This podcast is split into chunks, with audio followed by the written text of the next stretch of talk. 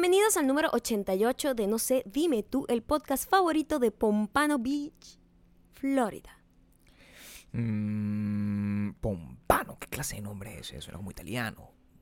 Como Me suena como una falda, Como- una falda pompana. Pompa, Pompadour y ano. O sea, una combinación de ambas Empezamos palabras. mal, Gabriel. ¿Por qué? Ano es una palabra correcta, además. Es pompas con ano. Si te pones a ver, Fíjate tú, pompano. pompas O sea, es una con redundancia. ano. Pompa con ano. O una combinación para generar efecto. ¿Me entiendes? O propano Es explosivo. Es, es explosivo el analiza propano. tú que puede tener tres significados. Puede Sí. ser pompas con ano explosivo. Imagínate Y que pompano, sea- que más o menos es lo que sale de las, de, la- de las pompas con ano. A eso me refiero. Exactamente. Es Es, bastante parecido a la composición del propano, ¿no? Que explota. Puede, puede ocasionar explosiones. Y queda en la playa. O sea, que está siempre a la vista del calor. Eh, eh, te pone a pensar, muy profundo este lugar. Muy profundo. Muy profundo. Tiene- Muchísimas gracias. es un lugar profundo, Deep. Pompano Beach. Deep cut. Ah, muchísimas gracias a Antonieta Ejoavil de Ferreira. Oye, qué complejo. Mm, un nombre así como o de arroba anto underscore ego. Sí, señor. Anto underscore, rayita abajo, pues. ¿Qué es ego. nombre? Antonieta Eguavil. Se arriesgó a darnos el nombre de su ciudad natal. A ver si De su ciudad caía. actual. Actual, perdón. Aprende a leer. Yo leo por encima. Nah. Yo leo rapidito. No, eso No, no es una Me queda poco tiempo de vida como para estar perdiendo el tiempo en esas palabras.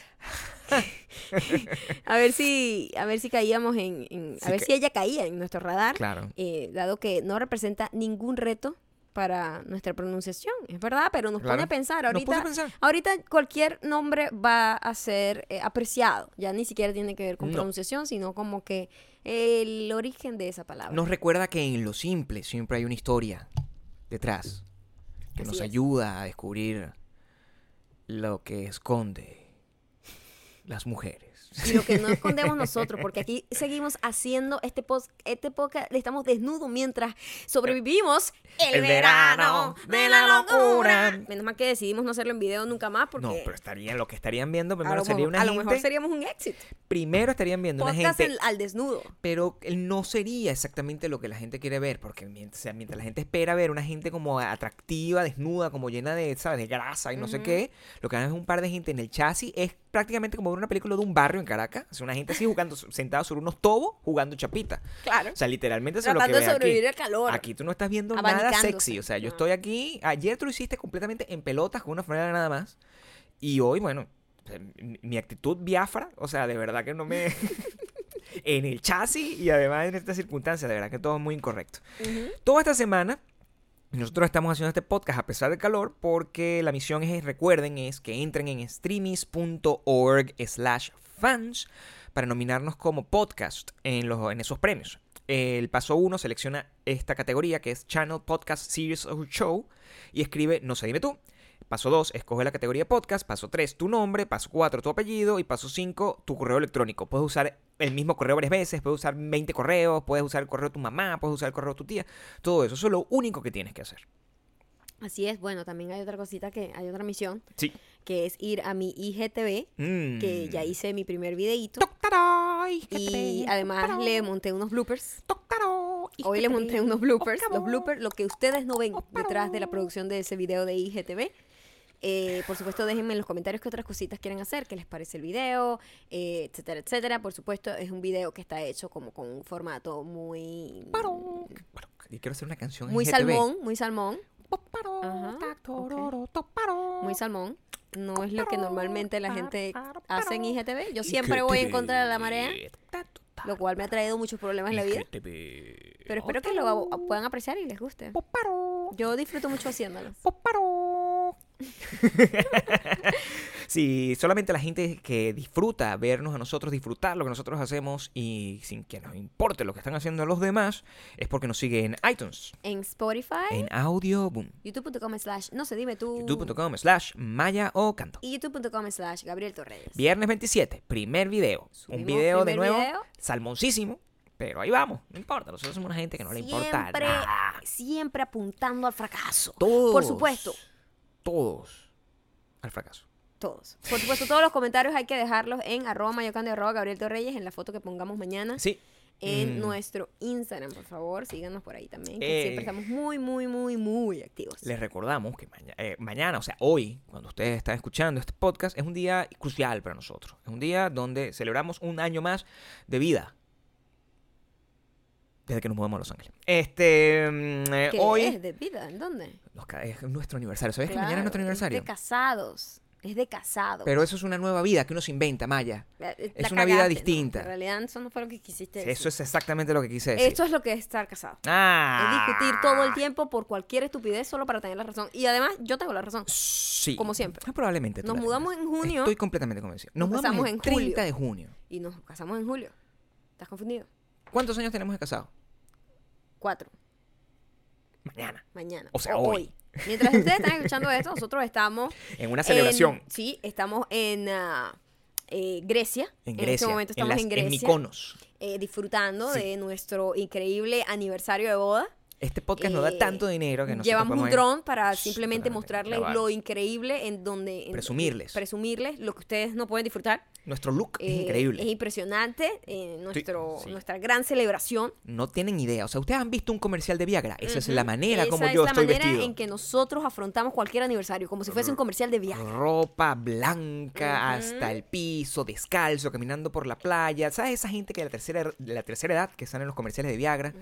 Con su cabello gris, caminando siempre como buscando el amor y que siempre las tomas? Además, siempre es una gente como medio Sí. guapa, que se, se ve que fue muy, muy guapa cuando joven. Pero que necesita Piensa- Viagra igual, ¿eh? Pero, ni, bueno, pero igual, no, bueno, no, no- deja de funcionar. Se ven las caras, pero nunca el corazón. Se ven Exactamente. las caras, pero nunca el corazón. Eso es así. Y ahí tú puedes ver Pero, pero siempre, o sea, pero no hay representación de un señor de la tercera edad que a lo mejor nunca tuvo sus 15, nunca tuvo un buen look.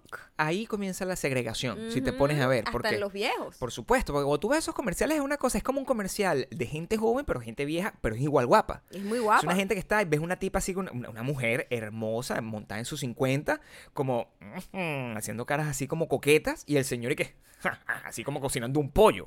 Entonces, o como sacándole las escamas a un pescado, así una gente que se ve que tiene una vida activa Sí. sexual, gracias al Viagra. De hecho, una vida mucho más placentera y, e increíble que la de cualquier persona La más gente- joven. Claro, pero la gente joven se ve como unos perros tirando en la calle, pero nos- eh, esa gente que está ahí, afortunadamente, la que nos representa a nosotros. En nuestro viaje increíble a Grecia que estamos disfrutando en este momento, eh, ustedes escuchan se esto. parece más a nosotros. Nosotros en este momento, bueno, imagínate, yo, estoy, yo acabo de pescar. Acabo de pescar un... ¿Qué, qué pescado ahora en Grecia? ¿Cómo se llamará este pescado? Invéntalo, la gente no sabe. Acabo de pescar un, ma- un, un maparrique. ¿Te gusta ese nombre? Es como griego. Maparrique. Sí, sí, Como sabe muy bien. eh, sí. sabe muy bien al horno, sabe muy bien al No, no, horno. no, o a la leña. A la leña, que es como Maya lo va a hacer. sí, sí. completamente desnuda, cubierta nada más por un pareo, pero en la cabeza. Exacto, pero todo lo podrán ver gracias a las imágenes increíbles Del que dron. captura nuestro dron imaginario en nuestro viaje de aniversario por Grecia. Hoy además, Ayer. bueno, ayer, es verdad, ayer. porque no- estamos en el pasado, Sí. o ustedes están en el futuro, no sé cómo lo podemos ver. Exacto. Es una conexión, es volver al futuro. No hay tiempo. No hay Exacto. espacio. Eh, es la señora, la gran Jennifer López, cumplió Mm. 49 años. Hablando de gente eh, guapa Sí. y de, de- de gente que, la tercera edad. que está por encima de su media, por decirlo de alguna manera, ¿no? Sí. La gente que hace los comerciales de Viagra está por encima de la media, honestamente. Siempre hay gente muy guapa. Y Jennifer López también. Jennifer López tiene 49 años y se ve increíble, increíble. Ni siquiera para el dicho ese que yo tanto odio, se ve muy bien para su edad. No, ella se ve bien, punto. No importa la edad, ella se ve muy bien. Yo tengo una pregunta para ti con respecto a, a- a Jen- el- ¿Es normal?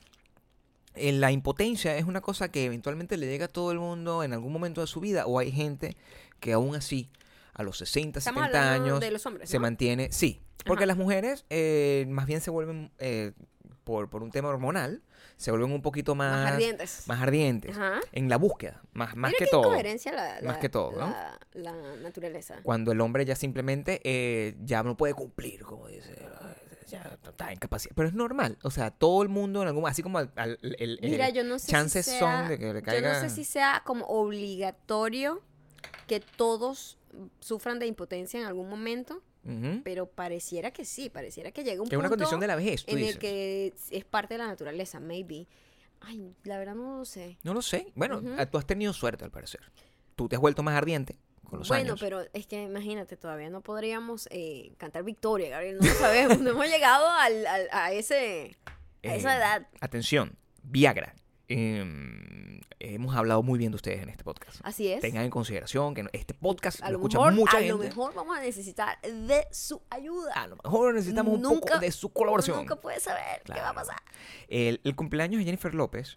Oye, ¿tú crees que tío Elías, que Sí. es el, el novio de Jennifer A López, eso voy, a eso voy. tenga que acudir a- al Viagra o, o todavía es un hombre? Porque además la impotencia es, Él es más joven que ella, ¿cierto? sí es un poco, pero sabes que no tiene que ver mucho con la edad. Hay gente que queda como impotente antes, que sufre de impotencia antes. Eh, sí, es cierto. Siendo joven, pues que fuera del rango de la edad que se espera que de repente ya deje de funcionar como siempre. Yo no siento que, o sea, la verdad, estoy lucubrando aquí. Yo no, No siento, sabemos nada yo no de ese siento tema, que ¿oíste? tío Elías, Se ve todavía potente. él, él se ve Se que ve o sea, potente. se ve que sabe además que tiene muy buen dominio del bate en el mundo real y muy buen dominio del bate también en, en la debajo de las sábanas. Eso es lo que yo opino, pero no sé. La verdad es que mm, el- más bien el tema de Jennifer López, más allá de cuestionar la vida sexual de Jennifer López y su compañero actual, nos puso a pensar más bien en, en, En su carrera. en su carrera En su- puesta en comparación con otra gente. en, en cómo, qué hace Jennifer López ser Jennifer López. Porque si tú te pones a analizar, Jennifer López eh, no es la mejor cantante del mundo, No lo es. no es la mejor bailarina del mundo, no es la mejor actriz del mundo, for sure. Eh, pero es una increíble visionaria y empresaria y una de las más eh, trabajadoras fuertes que pueda haber en, en la industria, ¿no? Y todo el mundo lo dice como que, mira, esta tipa no para, ¿no? Sí, tal Y cual. me pone a pensar un poco, porque hoy estábamos hablando un poco de... La frustración es una sensación que sentimos todos. Y yo creo que ahorita es como más, hay más exposición a, a- a sentirnos frustrados. O sea, como que, o a lo mejor nosotros estamos envejeciendo y uno cuando envejece simplemente la frustración es parte de ese envejecimiento, de que tú no hiciste un montón de cosas que hubieses querido hacer, que de repente te fuiste por un camino que no querías irte, etcétera, etcétera. Porque cuando tú estás muy joven, tú te sientes como inmortal, primero el tiempo pasa más lento, entonces tú sientes que no, mira. 49 años, eso está lejísimo, ¿me entiendes? Tú, imagínate, yo cuando estaba pequeña, 49 años lo veía como, mira, una anciana. Veía a Jennifer López como, mira, la abuela. 30 era Y una abuela para ahorita esa, esa percepción ha cambiado mucho. Eh, cambia porque tú cambias, porque la percepción del tiempo para ti cambia porque tú envejeces y empiezas a ver cómo las cosas pasan tan rápido y como que pierdes mucho tiempo. Eh, me estás distrayendo con eso. Sí, voy a botar esto al piso. Por favor, porque- ahora no sé por qué ahora Gabriel agarró ser. el- tú no puedes distraerte porque yo sí me pierdo, Gabriel. No, pero te estoy escuchando. Ok, Es que te estoy escuchando y estoy pensando mientras te escucho. Fíjate. ok. Mírame en los ojos. Piensa mientras me. Es un poco raro, porque es como mirar. es una mirada muerta. Ya ni sé lo que está diciendo. ¿Ves lo que pasa cuando me distraen? No, eh, estabas comenzando sobre la diferencia entre la percepción que tú podías tener, que tú puedes tener eh, frente a lo que es la satisfacción desde el punto de vista profesional o personal, no sé Ujú. qué, fe- versus a lo que tú podrías suponer que era la, la- la- la satisfacción cuando eras mucho más joven.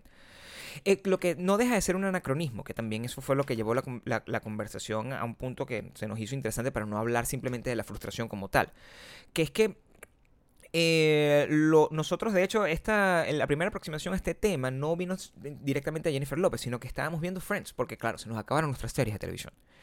Y cuando se nos acaban nuestras series de televisión eh, de ma- matutinas, volvemos. No vuelve a lo mismo. Uno vuelve a lo mismo, como a tra- a- es como un lugar donde se siente cómodo, ¿no? Where everybody know- knows my name. Y la pregunta que se hizo Maya, porque ya uno ve Friends de una manera ni siquiera para disfrutar el plot, sino como para pensar en los amigos, ¿no? En uno de esos amigos que tiene tiempo sin ver y que de vez en cuando ve, ve- ve- va y visita. Y el pensamiento que, que dio y que Maya me com- compartió conmigo fue como de que, oye, pero ¿esta gente qué? ¿Esta gente no está feliz? Pensándolo ahorita. O sea, yo a esta gente le estoy dando dinero en este momento, todos los días de mi vida. Todos los días de mi Le vida. doy plata. Sí, y lo siento como que lo veo desde la parte humana porque a veces todo el mundo cree que el tener dinero es todo, es la respuesta a todo. Y no lo es, no lo es. La, yo creo que lo que más mantiene a un ser humano activo y como enfocado y como con la cabeza eh, en su mejor lugar es cuando tú tienes como metas, tienes un propósito y estás enfocadísimo en hacer eso. Cuando tú tienes eh, todo el dinero del mundo, pero de repente ya tu vida ya no es tan exciting o no, o no tienes como una meta o las cosas no te están saliendo bien, con todo el dinero que tengas, la frustración es la misma. Mm. Entonces yo digo, esta gente es millonaria, millonaria, jamás va a necesitar trabajar otra vez para comer. For sure, en toda su Por vida. supuesto. Esta gente. Tienen para vivir los próximos todos 50 estos años, actores de, claro. de Friends. Sí. Pero sus carreras se hundieron en la mierda porque el éxito fue tan grande con la serie que no se pudieron volver a levantar. Lo que estábamos viendo era que, em, como para poder establecer una, un, un diálogo al respecto, es que estamos viviendo. Un, eh, eh, al, al final es una generación de insatisfecho. Todo el mundo está insatisfecho. Y es ahí donde pudimos hacer la comparación entre la señora López y toda esta gente. Porque creo que la frase fue como que la única solución a la insatisfacción es, la, es conformarse.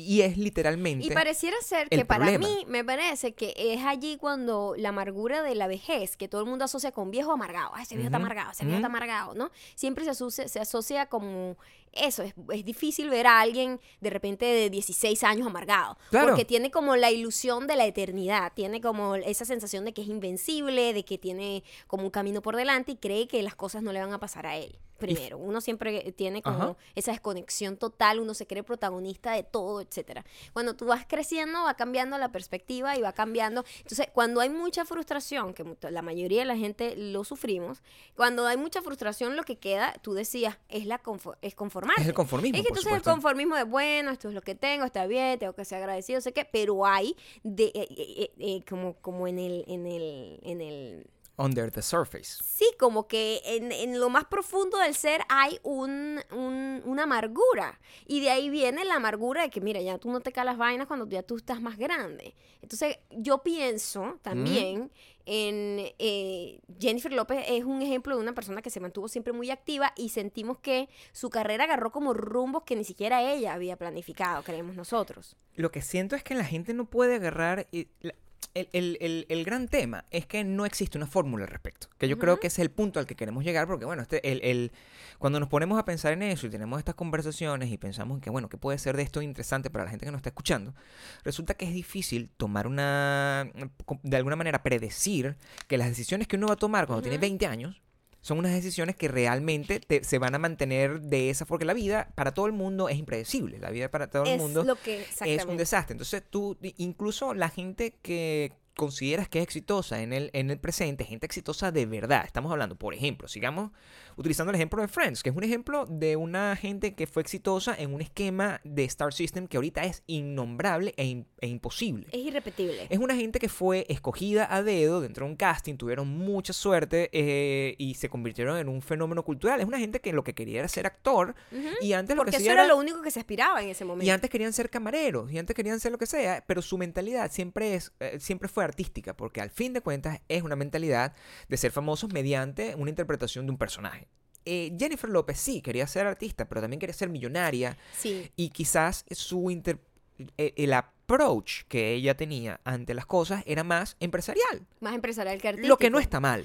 No, para nada. De hecho, creo que es un poquito más cabeza fría. Pero también me pone a pensar, ¿realmente ella está ahí y ella, ella fue visionaria de su carrera? No creo. O tuvo suerte. O, o fue todo accidental. Fíjate que ella comenzó bailarina. Una Sí. persona que ella soñaba con ser bailarina porque en ese entonces ser bailarina era cool. Y eso era lo que ella aspiraba, ser bailarina. Fue bailarina, etcétera. De repente se le presentó la oportunidad de actuar porque simplemente se parecía a un- A Selena, claro. y dijo, bueno, yo también actúo. Y, fue como que al final es la, la carrera de Jennifer López representa un poco el- los rumbos que tan, tan impredecibles que te puede dar la vida. Ella lo supo aprovechar de una manera muy práctica, muy empresarial, muy fría. Y creo que por eso ella ha tenido una carrera tan sólida, a pesar de que, si somos honestos, no es la mejor cantante, ni la No. mejor actriz, ni la mejor nada. no se sabe cómo, pero logró una carrera increíble. que es lo- que voy. Intuyo que la forma en la que ella aceptó todas las cosas, todos los limones que le llegaron, es eh, a- con el conformismo. A eso me refiero. Y no estoy viendo un y, y hay una hay, hay dos interpretaciones que tiene el conformismo. El conformismo es que, bueno, mi vida es una mierda. Eh, porque tengo X y tal problema, yo me voy a conformar con que mi vida sea una mierda y no voy a hacer nada al respecto. Y el otro es un, conform- es un conformismo De que, que tiene si que ver la vida con te el... da limones, haga limonada. Es el, es el conformismo que tienes con los recursos que tú recibes Ajá. porque la vida te va a dar unos, resultos, un- unos eh, recursos que son impredecibles, pero si tú los recibes y los, y los usas eh, correctamente, tú puedes terminar siendo eh, como Jennifer López. En el caso de, de la gente de Friends, ellos n- ninguno tuvo el, el- pudo aprovechar el componente y el valor eh, de ser una superestrella en ese momento haciendo una expansión, porque esa no era la manera como se pensaba entonces. Haciendo una expansión de su marca, de, "Ah, bueno, ahora yo voy a sacar libros, ahora yo voy a sacar... Nunca pasó eso, No. porque en principio, en aquella época era... Era superestrella. Y tú no tenías control de tu likeness, de tu imagen. No.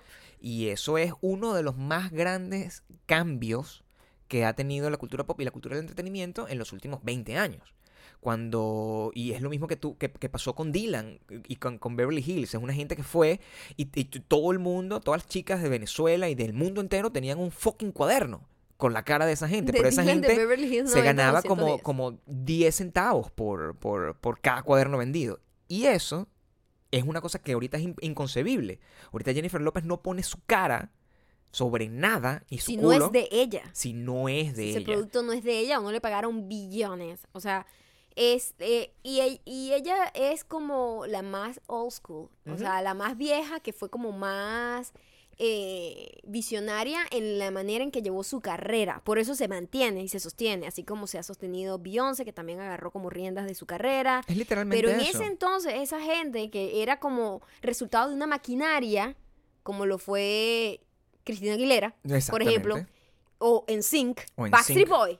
Esa gente se va a la mierda porque su carrera no se la armaron ellos mismos de por sí, sino que tuvieron la suerte de ser escogidos, casteados para una cosa y de repente los demás, los, la gente que toma decisiones en un escritorio, decidieron cuándo apagar el botón de la fama. Lo que es independiente a las edades. Y a ese es otro punto al que es importante llegar. Porque, claro, nosotros tenemos esta, esta, esta conversación y siempre uno puede tener la tendencia a asociar que uno no ha logrado las cosas que podía esperar cuando tenía 20 años que iba a lograr por un tema de edad. Y al final, si tú te pones a ver, la- eh, no es tanto un tema de edad, sino- como un tema una vez de agarrar los limones y hacer algo productivo. Y eso lo puedes hacer en cualquier momento de tu vida. Pero te conformas y en algún momento tomas una decisión de eh, dejar de perseguir algo que no corresponde con lo que tú necesitas Porque hacer. tú socialmente te metieron en la cabeza que a- ya a cierta edad ya no puedes aspirar a hacer algunas cosas, entonces tú mismo te programas a que mira, ya es too late, no lo voy a hacer y me voy a conformar y voy a simplemente hacer esto porque esto es lo que se supone que tengo que hacer. Nosotros ¿no? estábamos hablando, de- además de del tema de, de- de la diferencia entre la, entre la percepción de la edad y es lo que tú estabas comentando al principio. O sea, tú tenías 15 años y una persona de 30 años era un anciano. Anciano, anciano, o sea que ya mascando el agua, ya perdió todas sus oportunidades. Y una persona de 30 años ahorita, de 40 años, es un mente pollo. Cuando tú, y eso es lo otro que, a lo que llegamos a la conclusión. Cuando es distinto lo esperado socialmente y lo esperado culturalmente con respecto a lo que tú tienes que hacer, a, a- a- lo que se suponía que tenía que ser una persona de 30 o 40 años o 50 años hace 20, Ujú. a lo que es una A persona de 20, espera 30. ahorita. O sea, tú, tú ves a un muchachito, tú, tú ves a una persona como Lenny Kravitz, que tiene 50. Tú ves una persona como Jennifer López, que tiene 49. Ujú. Y eh, luego ves y, y recuerdas a una persona que tiene 49 años hace 20 años, que tenía 49 años hace 20 años y es una cosa completamente distinta. Es una gente que tenía que tener hijos como a los 21, es una gente que tenía que tener, o un hombre que tenía que tener una carrera ya, tenía que haber alcanzado algo a los 30 años y ahorita un chamo a los 30 años por miles de razones socioeconómicas, culturales, no sé qué, hasta vive con los padres todavía Sí, hasta bueno, los 40. de hecho ayer eh, salió como un estudio muy interesante sobre eh, por qué los que los tan llamados millennials, que primero millennials es un amplio, una amplia generación, son como 30 años, es muy amplio. es muy amplio. Entonces de repente una persona de, de 35 años y una persona de, de, de 20 te- Ujú. comparten la misma generación y es una locura porque, una locura. porque hay una desconexión total de, de, de todo, de, experiencias vividas. Sí. Pero bueno, se agrupó todo un gentío en esa, en esa generación millennial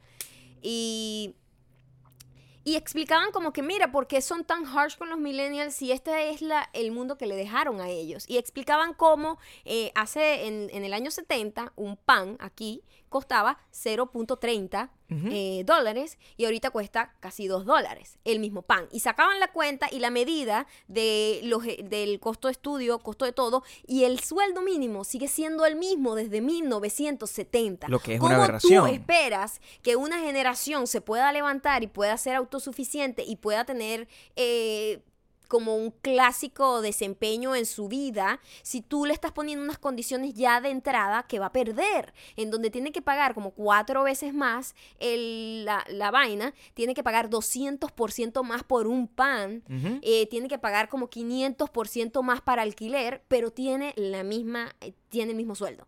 Entonces, no todo es culpa de la mal llamada y mal... No es culpa de ellos. De los millennials. No. Y entonces explicaban por qué muchísimos millennials van a tener que vivir con sus papás hasta cierto, hasta avanzada edad, que nunca había pasado, por lo menos en este país. Nosotros que tenemos otra cultura es distinto. Claro. Pero aquí, eres- aquí a los 16 ya los carajitos están Los, los buscando, corren de la casa. Sí, ya, mijito, ya yo, ya, ya, ya, ya, yo te- pagué ya- todo ya lo que tenía todo que lo que- pagar. Porque es una transacción financiera. Totalmente financiera. Ajá. Y es por eso que después cuando están viejos los viejos los mandan para una casa hogar porque Es la misma transacción financiera. Como que mira, yo no, yo tengo Sí, mis no tengo tiempo para ti, exacto. Yo te voy a pagar el trabajo que tú me hiciste hasta los 16. Mm. Aquí, toma, te pago tu casa hogar. Lo cual no, es cultural y cada Y, y uno lo respeta. lo respeto. No lo comparto no lo porque no lo haría uno. Exacto, pero eh, porque nosotros vivimos con familia siempre. Es una un manera distinta, el un approach familiar, es como, sí. ah, es una cosa que está maternal. Pero aquí es una rareza. Entonces, eh, como que tratando de Y se está comenzando a convertir en la norma. se está y es muy chocante. Claro, por Y supuesto. entonces además hay este, esta mentalidad de,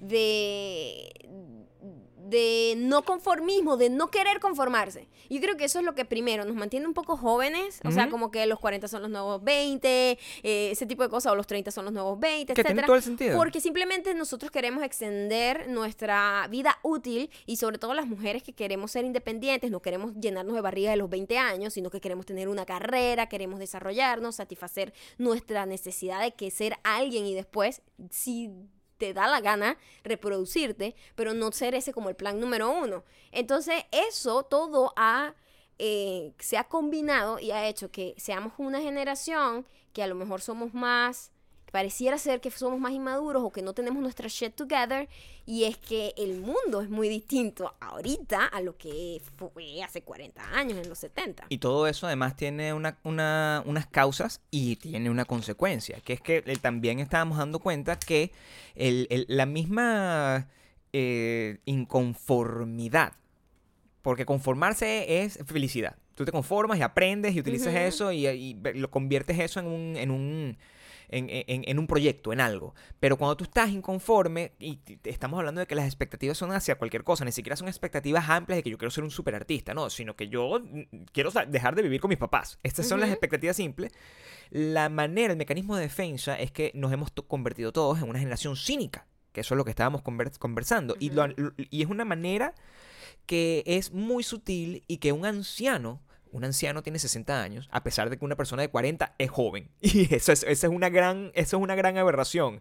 Que haya un, un- un corte generacional tan fuerte de una persona a los 60 años ya se, se mandó a creo que ya- guardar. epa, yo creo que, que lo han ido cambiando, creo, no, no estoy segura, pero yo creo que eh, la- el ancianato legal, o sea, como oficialmente, como que ahora es 65. Probablemente. Porque antes era 60. Antes pero es que es verdad, 60. porque ahora tú ves una persona de, de 59 años y Es una un persona todavía un dura. muchacho, chamo. Todavía una persona protagonizando películas, novelas y Totalmente. cosas. Y, y tú dices, pero si ese tipo todavía está bien y esa mujer todavía está durísima, ¿cómo, cómo, cómo va a ser anciana? ¿Me entiendes? Y la manera como nos enfrentamos a ese tipo, a, a- a- a- a todos los, la- la- la- los estímulos culturales a los que estamos, es a través del cinismo. Y es la única manera en que hemos logramos, eh, eh, logramos mantenernos en- a la defensiva y de que no morir de una absoluta depresión. Porque cuando tú tienes una cosa como ho- hoy, hoy que nosotros en nuestra búsqueda de nuevo estábamos viendo un programa matutino.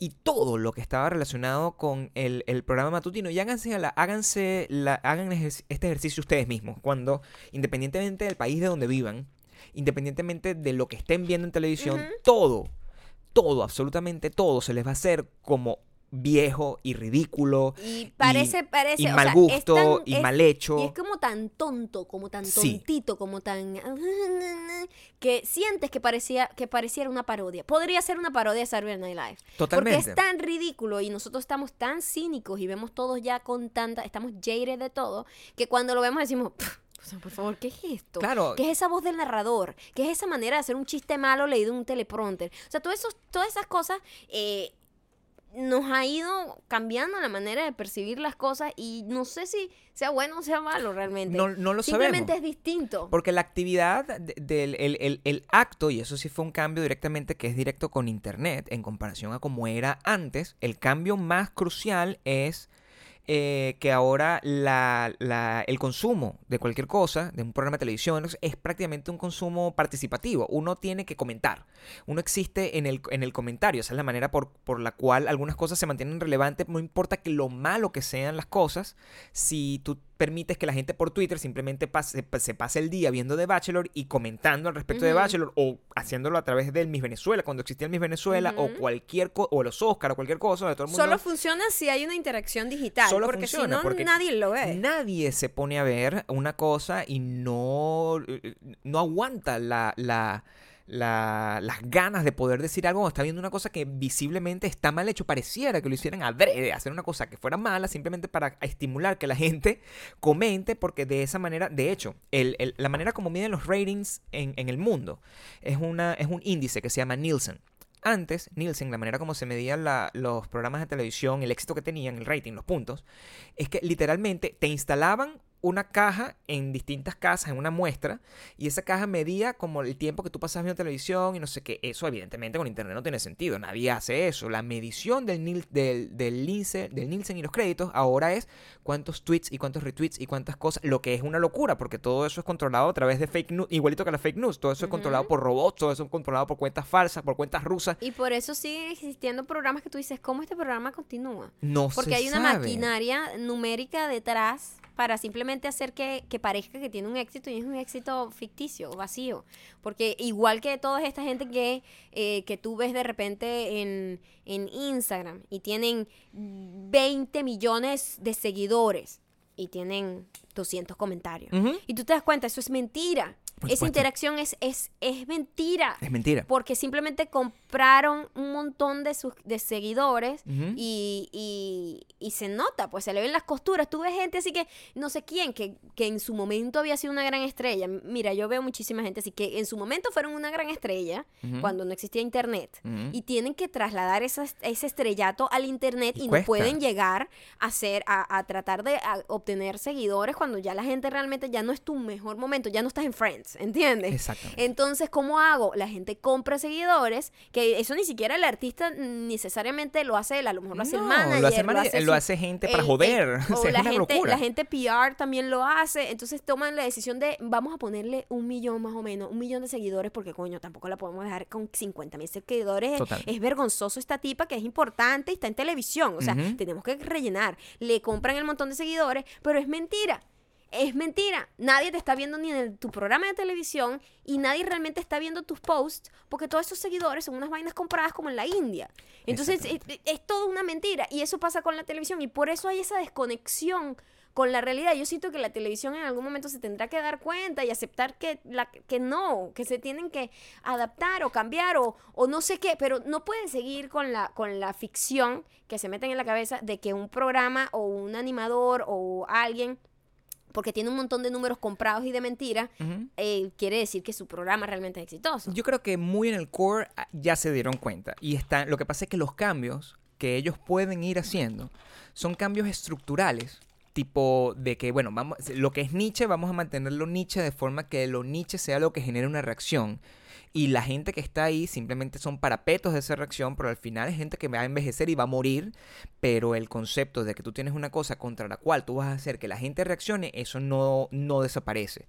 Yo creo que esos son los cambios que están, que están estableciendo. Yo podría decir, y esto fue otra de las revelaciones que tenemos cuando conversamos eso, es que yo de alguna forma puedo entender la, la- la motivación y el de, de por qué esta gente toma esas acciones y una motivación completamente e- ególatra y una, y una ah, motivación de sentirse obsoleto.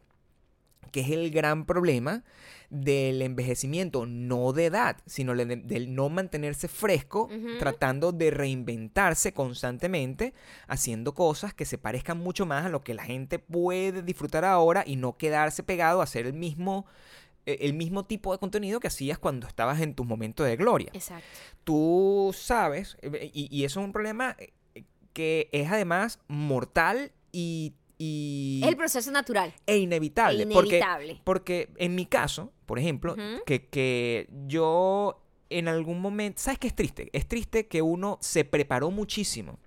Por eso cada vez que me preguntan, que, ay, Gabri- Gabriel, ¿qué recomiendas para eh, meterse en ese medio? Y yo siempre les, les digo, mira, toma la que no dependa del medio lo que, Lo que vayas a hacer. lo que vayas a hacer, porque el, yo me preparé muchísimo para hacer algo eh, que en algún momento era lo que era lo que existía.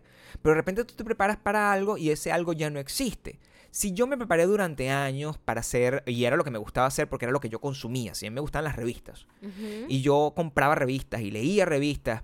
Entonces supe hacer revistas por todas las revistas que leía y hacía revistas y la gente pagaba por leer una revista. Y era exitosa la y era revista. exitoso la revista y yo llegué como a lo máximo que yo pude haber llegado haciendo la revista y me fui a hacer esa revista porque en algún momento yo dije, esto de las revistas no va a ir para ningún lado. Claro, ya se estaba muriendo. Entonces una gente que se queda haciendo revistas y de repente ya no existen las revistas es una persona que no sabe qué hacer con su vida porque no tomo las previsiones en algún momento de que, oye, yo tengo que tratar de concentrarme más de lo que, en, en, en mi caso, en tratar de contar la misma historia que está dentro de la revista de otra forma, que, sin, que hacer una revista que cada vez vas a vender menos, menos hasta que la tengas que regalar, hasta que porque ya nadie la puede hasta que ya comprar. sea una parodia, ya que te conviertas como en un chiste, como un programa matutino de televisión. como un programa matutino de televisión, como un programa de radio tradicional, como o como una película de que, que al final si no tiene toda la plata para que vayan al Comic Con, para que te metan un montón de plata, para que no sé, no llega a tener los resultados que tú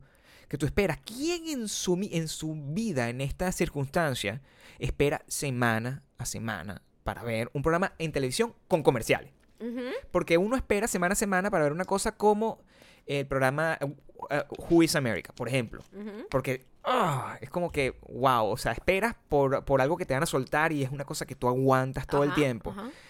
Pero un programa de televisión, que es una cosa fragmentada y que se disfruta de una manera Que fragmentada. ya de por sí tenemos un problema de atención, porque ta- estamos Imagínate saturados de información. Entonces, ya yo tengo un problema de atención, porque tengo el celular, porque estoy no sé qué, porque tweets, no sé qué, mensajes, notificaciones, no sé qué. Y además me vas a poner un programa de televisión donde eh, cada siete minutos me vas a cortar la nota y me vas a poner un montón de comerciales de, de- de comida basura y no sé qué, y no sé qué. Y después tú. O sea, no voy a prestarle atención al programa, ¿entiendes? Y yo he hecho la prueba. Eh, De repente agarra, estoy haciendo zapping, porque yo todavía hago zapping, todavía veo televisión normal, y me encuentro con que voy a- empiezo a poner una película y a los cinco minutos me estoy viendo comerciales y son tres minutos de película y diez minutos de comerciales. Ver una película así es una pesadilla. Eh, todo esa, esa, eh, ese caos social y cultural al que uno está establecido tiene que generar muchísimo estrés. Y eso en algún hay gente que lo acepta de una manera y gente que lo acepta de otra. Y hoy, eh, o sea, eh, este martes hubo otra víctima y uno piensa como que nadie está realmente satisfecho. Y nadie está realmente satisfecho. Nadie está realmente Yo creo que satisfecho. estamos viviendo un tiempo muy difícil para la salud mental. En serio, así hablando en serio. Ni siquiera, ni siquiera así como que. ya hay estudios que dicen que cada vez estamos. La ansiedad y la depresión es una cosa que ya cada vez es prácticamente. Es como la. Es, es como una enfermedad tan, tan, tan común que se ha puesto, ¿no? Y gente como, por ejemplo, Demi Lovato, que es una persona que tú desde fuera tú dices, coño, Demi Lovato, una chama que desde chiquita ha tenido trabajo, es decir, ha tenido dinero, ha tenido posibilidades, oportunidades que cualquiera soñaría haber tenido. Uf, yo hubiese soñado con tener oportunidades desde que soy niña para hacer, Por este, para hacer mi trabajo. Qué cool, ¿no? Eh, pero eso no es tan color de rosa. La vida de nadie es color de rosa. No, y todo el mundo tiene su propio drama. Cada quien tiene su propio demonio. Ella ha tenido muchísimos problemas eh, emocionales y que de salud mental, problemas con, con dismorfia corporal, problemas con adicciones. Es una, es una, es un- es una persona autodestructiva. Y ella había estado ya un buen tiempo, como, como por seis años, que ella había estado, ella había sido muy abierta y había contado muchísimo, que eso le había ayudado también a como a, mira, poner un precedente que mira, yo tengo este problema y yo lucho día a día para no estar en ese problema y para ser mejor. Ella la última, hace un mes lanzó una canción en donde decía que, Sober se llama la canción, creo, en donde ella mm, aceptaba pues que ya que había roto sus seis años de sobriedad eh, y que coño que se sentía mal y que esperaba salir de este peo pero pero Mónica estoy enferma pues me entiendes y lo dice como que, que no sé qué hacer o sea eh, trato de, de ser mejor trato de salir de este peo pero y tú te pones a pensar cualquier persona que simplemente asume que el dinero y el éxito es todo diría como que marica pero de qué tanto te quejas y yo yo- o sea, y me pongo a pensar en sus, eh, me pongo como en sus pies. Coño, una tipa que le ha echado bola tanto como todas sus contemporáneas. Y a lo mejor no ha tenido las mismas oportunidades No. que esas contemporáneas. Ja, la- Por la- la- ejemplo. la- el- no, no es igual Selena Gómez que Demi Lovato. ¿Me entiendes? Ni es no tiene, igual de mi Lovato que Cardi B. Ajá. Entonces, como que ella debe tener un montón de también de ese tipo de frustraciones. Además, tiene este problema con su físico, que siempre le ha afectado desde muy chiquita, sufrió anorexia, etcétera, que eso también, que eso es un demonio que va a tener para toda su vida. Eso no, la gente no se cura de eso. Entonces, yo digo, qué arrecho que muchísima gente a lo mejor ve una cosa y dice, wow, qué increíble esa tipa, sí, poderosa. Además, es, es como la vibra que ella da, que es una tipa chapalante, Total. Y es su luchadora discurso también. es su discurso, es su persona pública, este, talentosa, canta increíble, pero la verdad nunca ha tenido ni la fama ni el estrellato que de repente tienen otras artistas que ni siquiera... sí, para que vean que no tiene nada que ver con talento. Porque siempre te tienes que siempre te terminas comparando, Comparando, con algo. claro, y la gente lo hace, independientemente que lo quieras o no, la gente va a decir como que, bueno, ¿cuál es la media? La media es esta gente, esta gente creció en la misma generación, esta ha logrado esto, esto, y esta, esta está un poquito más atrás. Yo Yo creo, creo que eso también como que jode un poco. Y lo peor es, lo peor es que ella es súper exitosa. Yo no estoy diciendo que ella no lo sea. No, no, no, lo Yo es. sé que este problema le pasa igualito A. Selena Gómez Exactamente. y a Taylor Swift y a la otra y a la otra porque todas viven en una constante insatisfacción. Igual que a Jennifer López, que estoy seguro que ayer, cuando se estaba viendo en el espejo y todo lo que podía ver era, ay, Jennifer López está, tiene 49 años, ya está buenísima, era, no, no lo estoy, o sea, Ya no, no, soy estoy lo como que yo era estar. hace 20 años No porque piensa- por más que tú No, por, por más más- que tú quieras conformarte, la norma es que tú estés inconforme, porque esa es nuestra condición y el acto de constricción normal debería ser más que agarrar y decir, oye, hay una separación entre otras personas que sí tienen problemas y se sienten mal y que son probables pueden tener sobredosis o suicidios y no sé qué, y uno, en realidad no existe esta separación. La mayoría de la gente, el 99% de la gente, toda la gente tiene un, un problema mental. Eso es lo natural, de mayor o menor tipo, y, y no hay manera de, de escapar de eso, y todos tenemos que ser muy kind con la persona que tenemos a nuestro alrededor porque tú no sabes lo que está pasando con esa persona. Cuando, en nuestro caso, estoy seguro que ustedes agarran y, y- y piensan, hay muchísima gente, no ustedes, porque hay mucha gente que nos escucha que a lo mejor son muy, muy, muy exitosos en otra cosa, o en esto mismo, y de repente nos ven a nosotros y dicen, oye, pero ellos son una pareja cool, hacen lo que tú quieras, y la verdad nadie sabe todo lo que esconde behind los ojos de cualquier persona que está dando su mejor cara simplemente para sobrevivir un día más. Y eso es importante que todos tengamos esa, esa, esa disposición, porque cuando nosotros analizamos el caso de la gente de Friends, una gente que tú asumes que tiene dinero para vivir eternamente. Tú sabes que esa gente, pues, lo que quiere es tratar de volver a tener una carrera Claro, actuando. Y sentirse útil, porque yo creo que lo más, lo más triste en la vida y es cuando uno empieza a morir lentamente, es cuando ya uno no siente utilidad en el mundo. O sea, como que, ajá, yo existo y ¿qué hago? Nada, ok. O sea, uno necesita tener como una motivación, algo que día a día te pares y te levantes.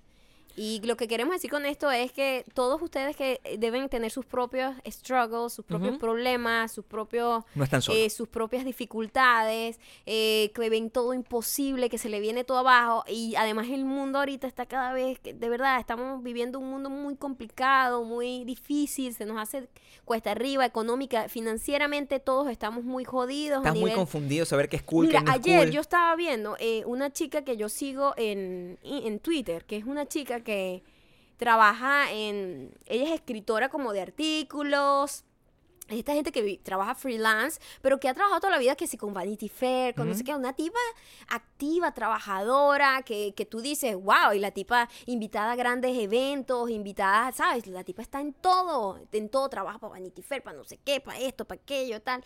Y ayer vi que tuvo que abrir un GoFundMe porque la iban a sacar de su casa, porque se le ha hecho muy jodido este año, no ha tenido con qué pagar las mensualidades de su, de su casa y tiene una niña de 7 años y humillada así, la tipa decía, yo no puedo creer que yo tenga que hacer esto, porque es una persona que ha entrevistado artistas, no sé qué, o sea, una gente que, que tú puedes, tú desde fuera dices, wow, qué cool la vida de esta tipa, la llevan de viaje para acá, para allá, no sé qué, para entrevistar, no sé Pero qué. no sabes y la verdad es que la tipa no ha podido porque, ¿sabes qué es jodido? Trabajar freelance.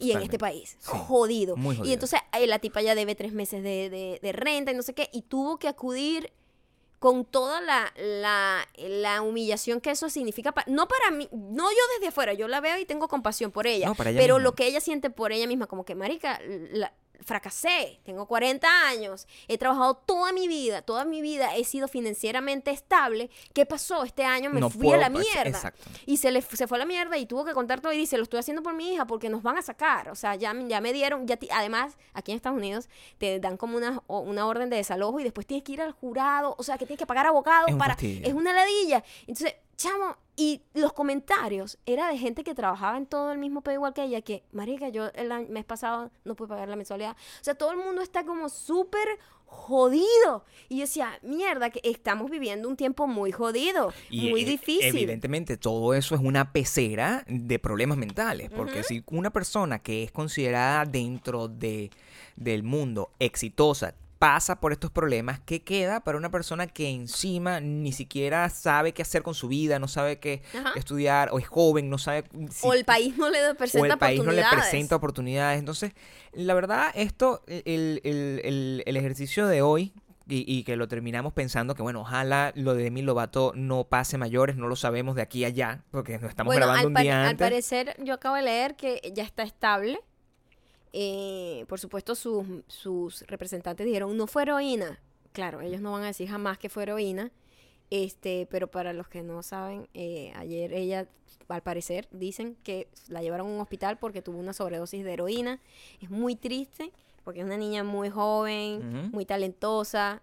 Pero lo que queremos decir con eso es que los demonios no, no, no discriminan.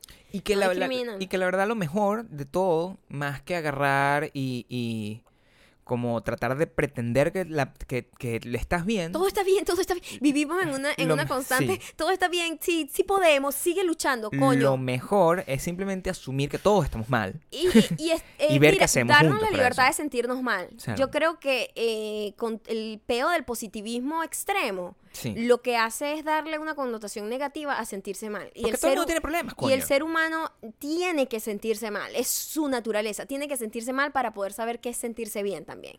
Entonces tenemos que apreciar los momentos en los que estamos en la mierda para poder ah, eh, luchar para subir y poder apreciar mejor cuando lo logramos. Y tratar de hacer lo mejor que se pueda con eso para que no nos llamen deprimente porque nos deprime. Sí, y, a- y a- y además, exacto, seguir adelante. ¿no? Seguir, seguir adelante. Seguir adelante. eh, esperamos que de corazón que Demi Lovato salga de ese peo. Y esperamos que si alguno de Y ustedes, si eh, ustedes pasa por algo, por algo difícil. parecido, por favor, este, busquen ayuda.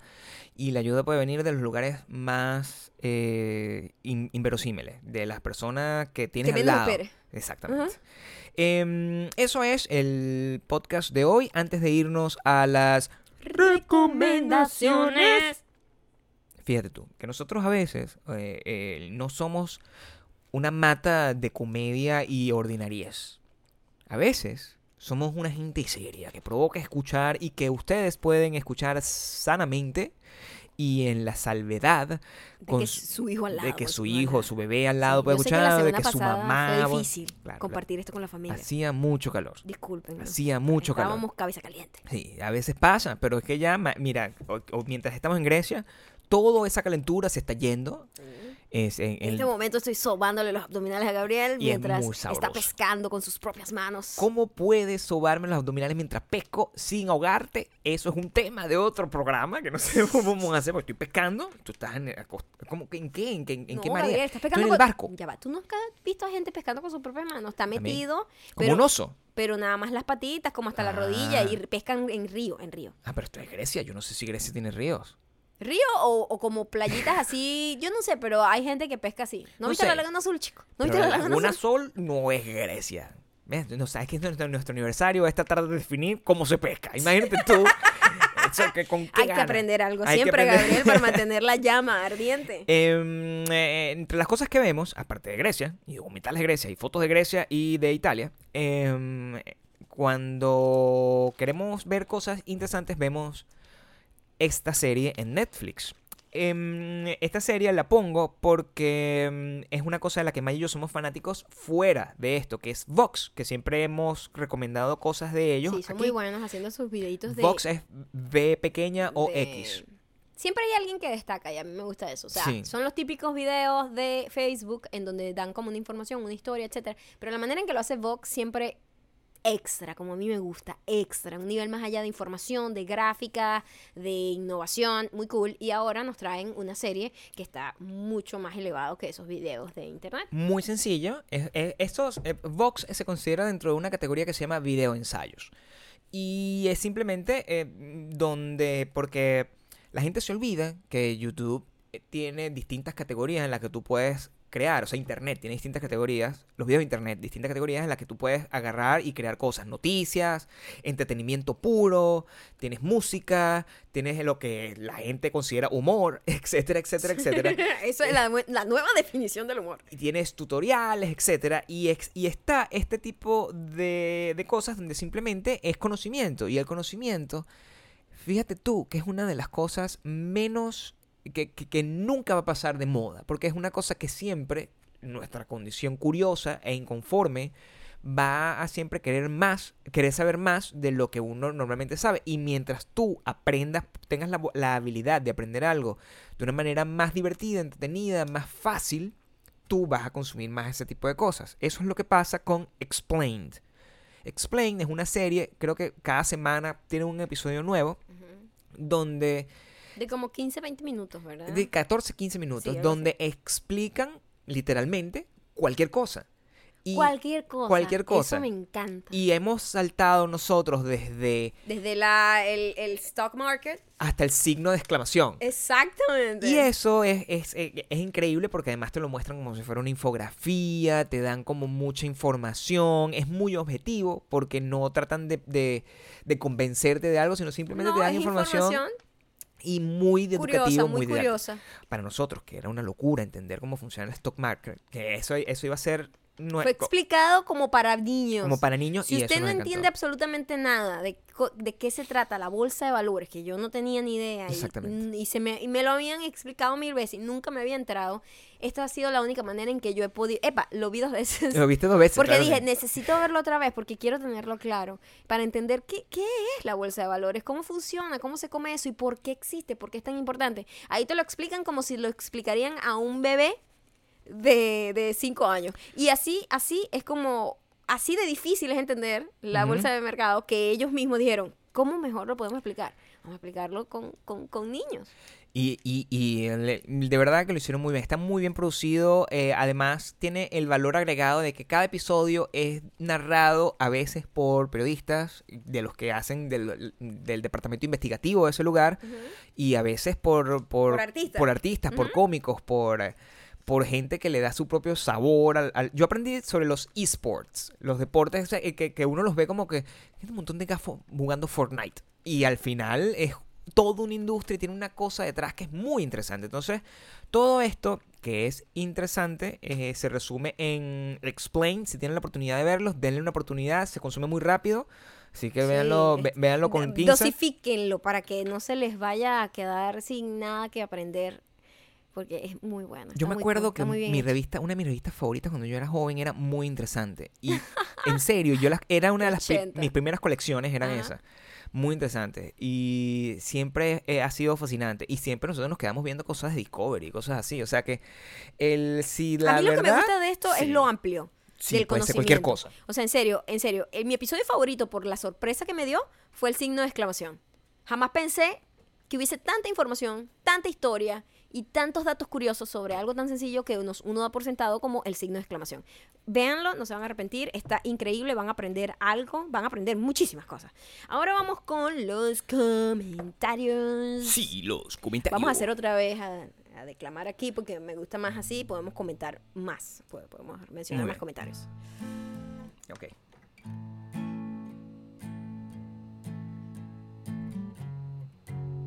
Ya va.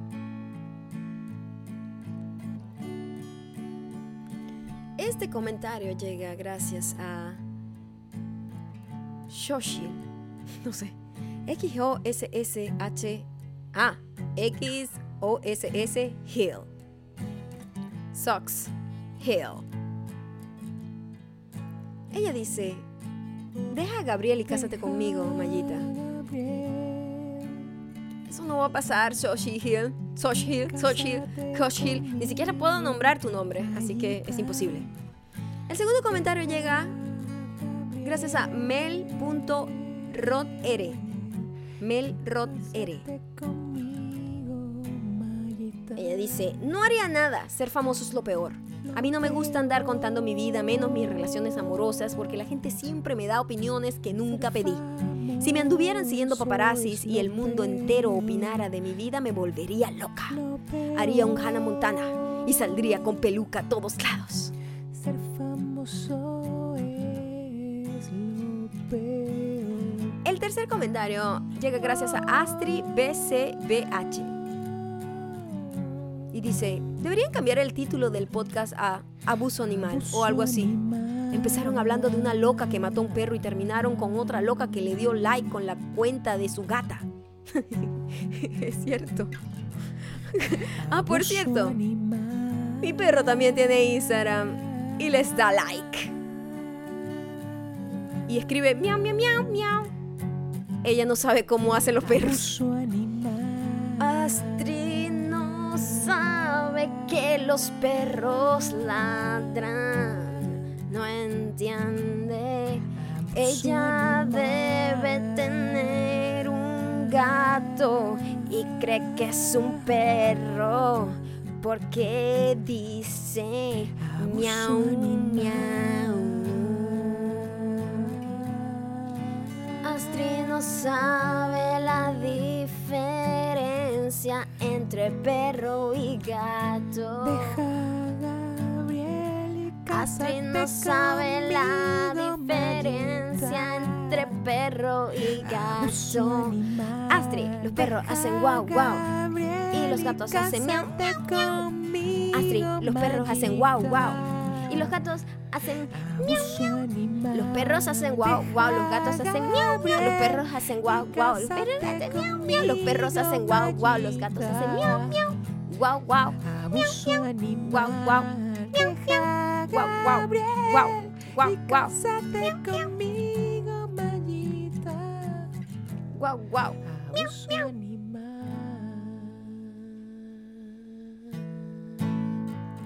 Muchísimas gracias por haber llegado hasta acá. Por favor, síganos en arroba mayocando arroba Gabriel Torreyes y suscribirse a WeDon'tBelong.com. Mañana volvemos con otro episodio del verano de la locura.